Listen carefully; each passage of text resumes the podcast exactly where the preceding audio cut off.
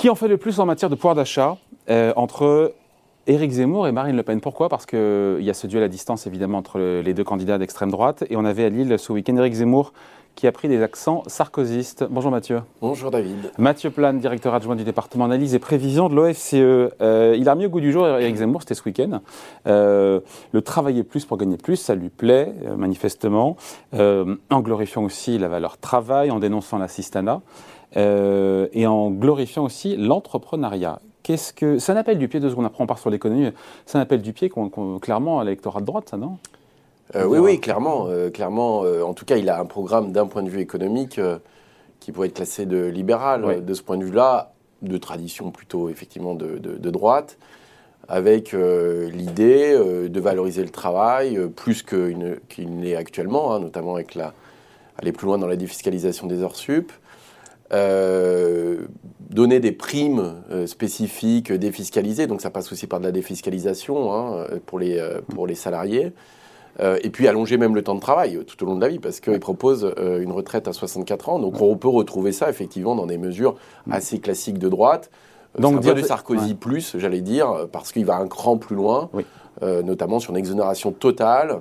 Euh, et une définition totale des heures supplémentaires. On va en parler de ça parce que c'est intéressant, mais juste euh, dire qu'Éric Zemmour c'est un libéral en économie et Marine Le Pen une socialiste, c'est euh, c'est caricatural ou oui, alors, vérité? bah, Disons que là où c'est un peu caricatural, c'est que libéral, c'est plutôt, on va dire, dans une tradition de droite qui est moins redistributive. en réalité, c'est là où on peut le voir, c'est qu'effectivement, les, les gains fiscaux sont plutôt pour ceux qui gagnent plus. Enfin, quand vous faites de la défiscalisation des heures sup, ceux qui font des heures supplémentaires. Mm plutôt. Euh, quand vous allez avoir une prime, c'est ceux qui vont la recevoir. Ou euh, typiquement, euh, là j'en parle pas, mais il y, a un point important qui est sur les successions.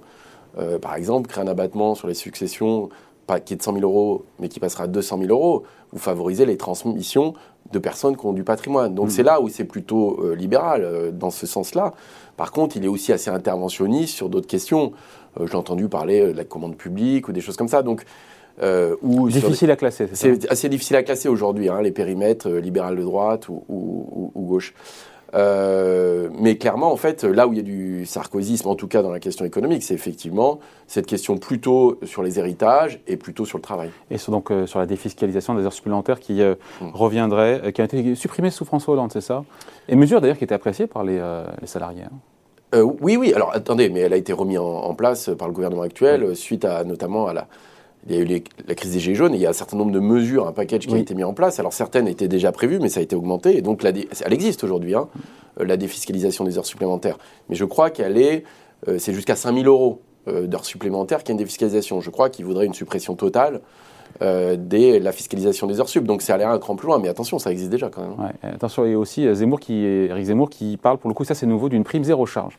Euh, c'est intéressant parce qu'en gros, pas de cotisation, donc euh, à la fois employeur et salarié, jusqu'à trois mois de salaire net. Et là, on se dit, mais salaire puissant sur le papier, comme ça. il faut creuser évidemment, mais sur, en matière de pouvoir d'achat.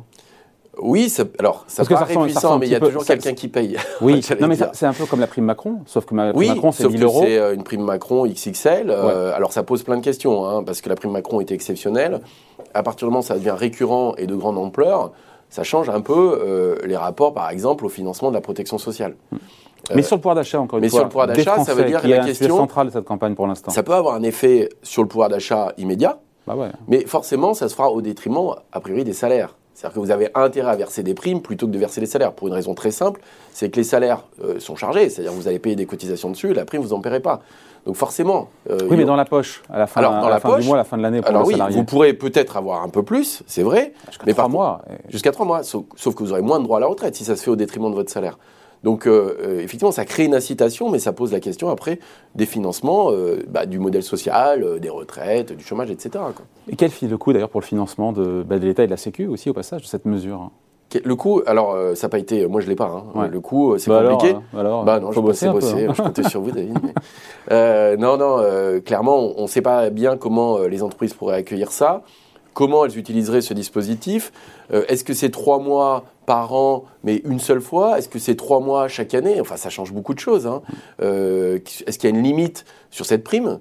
Euh, Vous voyez, il y a beaucoup d'effets comme ça, et il y a beaucoup d'effets d'aubaine, en fait. Et c'est les effets d'aubaine qu'il faut calculer. Est-ce que quand on parle de pouvoir d'achat, il y a un pouvoir d'achat macroéconomique et microéconomique. C'est-à-dire qu'il y a des gains pour certaines personnes, mais macroéconomiquement, ça peut être beaucoup plus modéré. C'est-à-dire? Ben, C'est-à-dire que quand vous prenez en compte euh, le manque à gagner sur le financement, oui. Par exemple, parce que si c'est défiscalisé, à ce moment-là, si par exemple il manque 10 milliards, bah, comment vous faites? Est-ce que vous faites du déficit ou il va falloir augmenter d'autres bah, impôts? Il coupe euh, dans les, euh, enfin, il compte couper en tout cas sur les, les, prestations. On a compris les allocations sociales destinées versées aux étrangers. Il nous parle d'une économie de 20 milliards d'euros. C'est vrai qu'il n'y a pas de consensus, point sans faux. C'est une, estimation qui est largement contestée. Hein. Oui, qui est largement contestée. Alors, il n'y a pas de, chiffrage très précis. Hein. J'ai l'impression que c'est plutôt, enfin, c'est beaucoup plus bas. Euh, je crois que ce matin, euh, Dominique Seux parlait de 9 milliards. Euh, j'ai entendu que la CAF avait donné ce chiffre-là. Donc c'est beaucoup moins.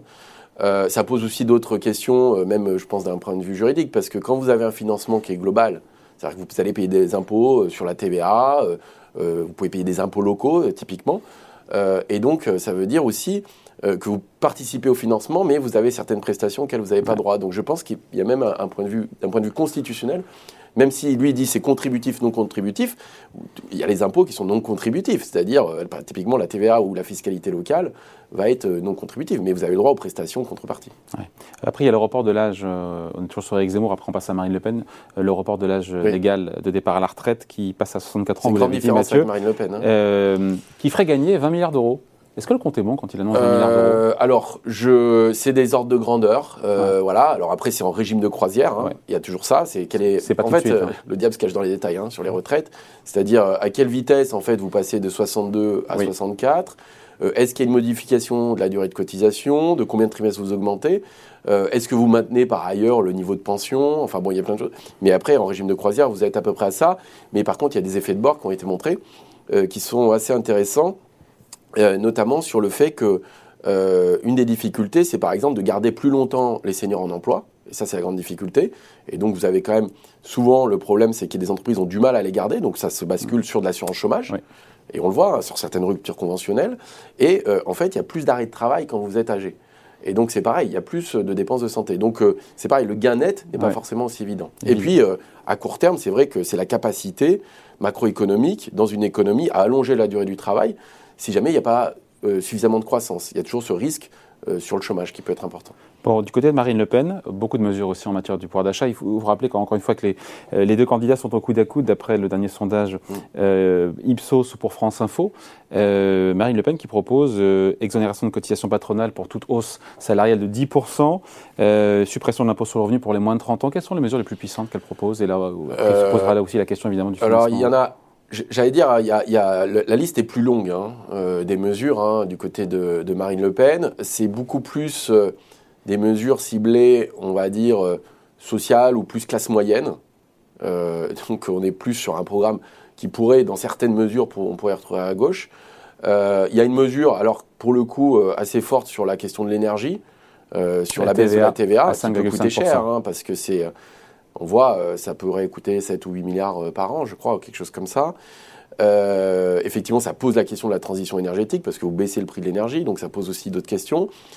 c'est vrai qu'elle ne veut pas toucher aux retraites, elle veut revaloriser plutôt le minimum vieillesse aussi. et là-dessus, donc, on a un certain nombre de mesures qui sont assez classe moyenne, et puis il y a des mesures un peu spécifiques pour les jeunes. Euh, typiquement, pas payer d'impôt sur le revenu à moins de 30 ans, des choses, donc des, choses assez particulières, donc je pourrais rentrer dans le détail, mais ce que je veux dire, la vraie question à la fin, c'est presque le financement, parce que euh, pour le coup, il n'y a vraiment aucune mesure là qui est euh, une mesure claire d'économie, hein, y compris sur les retraites, et par contre, il y a beaucoup de mesures de soutien au pouvoir d'achat qui peuvent être assez significatives, qui peuvent se discuter, parce que typiquement, la baisse d'impôt sur le revenu pour les moins de 30 ans, ça pose question. Euh, mais euh, en réalité, derrière euh, tout ça, c'est la question du financement global, parce que ça fait beaucoup de mesures et on ne voit pas le début du financement. Donc à la question qui en fait le plus entre les deux en matière de pouvoir d'achat, c'est difficile de répondre. Si on peut quand même. On peut, alors? Parce qu'il y, a la question du financement. Derrière, oui, mais oui, justement, là-dessus, étant donné qu'il y a une grande différence, c'est la mesure des retraites quand même, malgré tout. C'est les 20 milliards sur les retraites. Si on enlève la partie financement, et, si on enlève la partie financement, de, de la retirer parce que c'est euh, Je dirais quand même, si on fait le cumul des mesures, euh, et notamment, euh, euh, y compris sur les salaires, etc., bon, ça dépend comment les entreprises vont agir, mais je dirais qu'il y a quand même peut-être plus de mesures du côté de Marine Le Pen. Avec, un, on va dire, une fourchette plus large, en réalité, du nombre de mesures, y compris sur l'impôt sur le revenu, y compris aussi sur les successions. Donc c'est plus une succession de mesures.